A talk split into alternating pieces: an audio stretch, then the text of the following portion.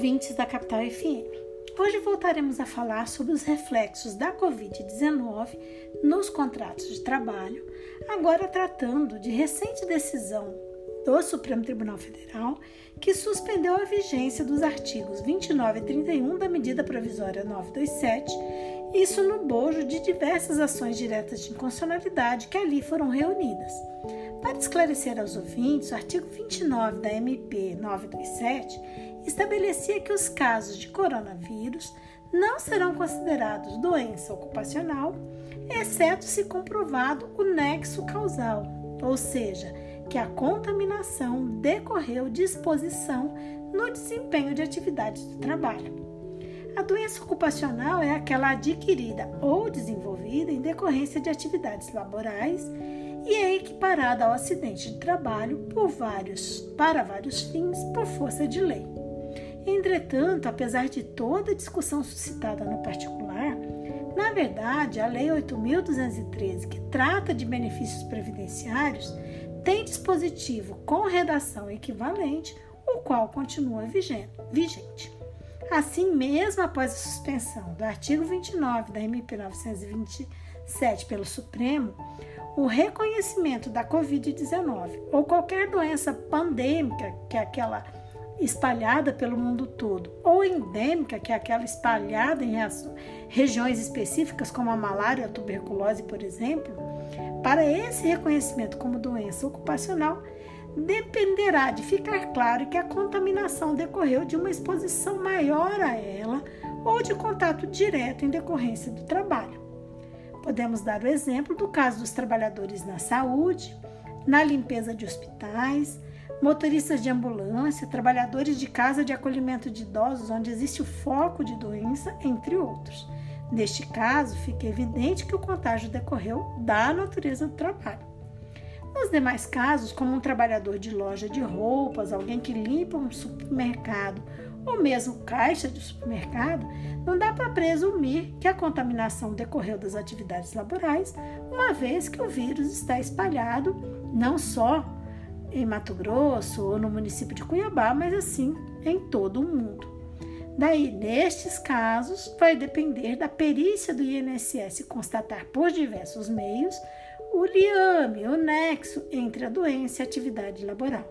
O mesmo empregado poderá demonstrar, caso recorra do resultado desse enquadramento pelo INSS, seja judicialmente ou administrativamente. Importante lembrar que o valor do benefício previdenciário auxílio doença pago em decorrência da doença ocupacional é o mesmo pago em caso de doença comum. O que vai diferenciar além do código que é usado, um é 31, o outro é 91, é, o que vai diferenciar é que no caso de doença ocupacional, ou seja, equiparado ao acidente de trabalho,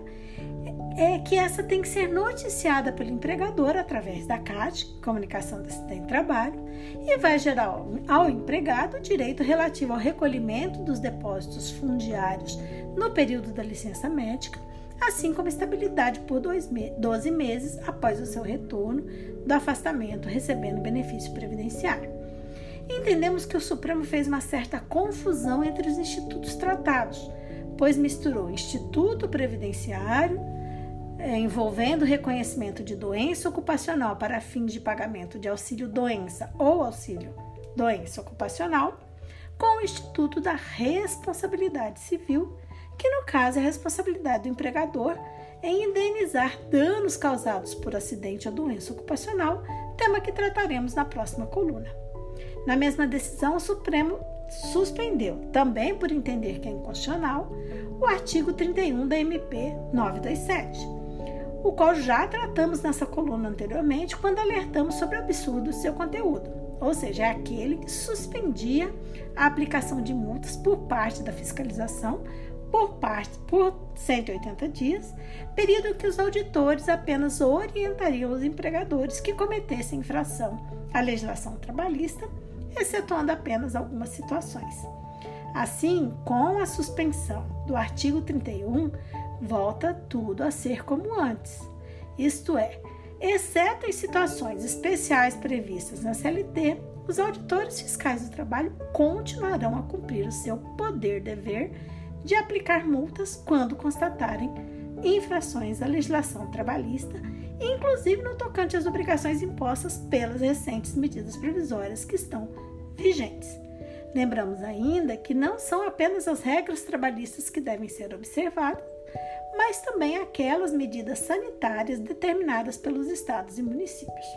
Por hoje é só, nos despedimos ressaltando o trecho do voto do ministro Faquim do Supremo no julgamento que comentamos, no sentido de que a justiça social tem que ser vetor e fundamento de qualquer Estado democrático de direito, sendo que a valorização do trabalho humano objetiva assegurar a todos uma existência digna. E assim devemos caminhar. Essa coluna foi elaborada por Carlos Leal, líder do grupo de pesquisa sobre meio ambiente e trabalho da UFMT, o GPMAT.